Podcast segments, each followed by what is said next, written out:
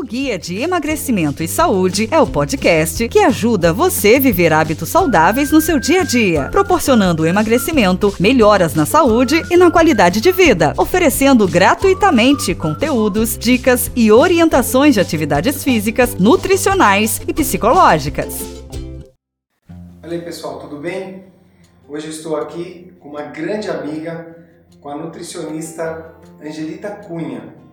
Ela, na verdade, valida as orientações nutricionais do GPS.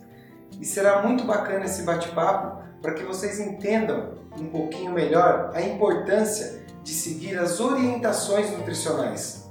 Não precisa ser radical em dietas radicais e com a orientação, certamente você conseguirá levar isso como um hábito para sua vida, para o seu dia a dia.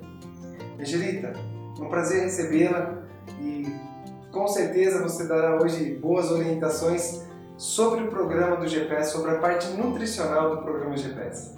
É, eu que agradeço a oportunidade de estar aqui com você nesse novo projeto. Como sempre, você inovando nos projetos aí para ajudar todos que precisam. E, e no que puder colaborar, estou aqui para isso. Angelita, vamos falar um pouquinho agora sobre a importância da hidratação no dia a dia das pessoas a quantidade de água ingerida e a importância disso no metabolismo. A água, sim, é um fator fundamental. A, se a gente é, é, for ver e estudar, a água está presente em todas as reações metabólicas do nosso organismo.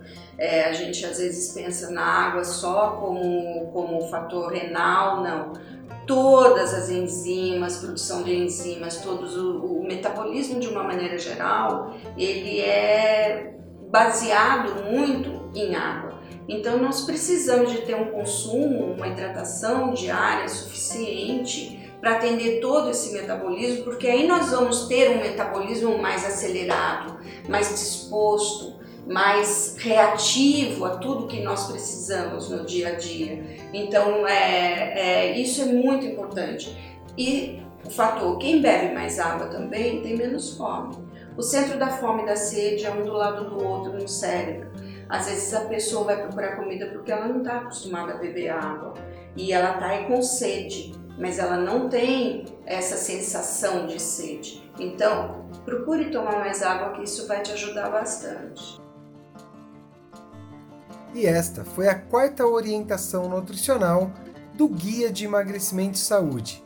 Acompanhem esse podcast e compartilhem.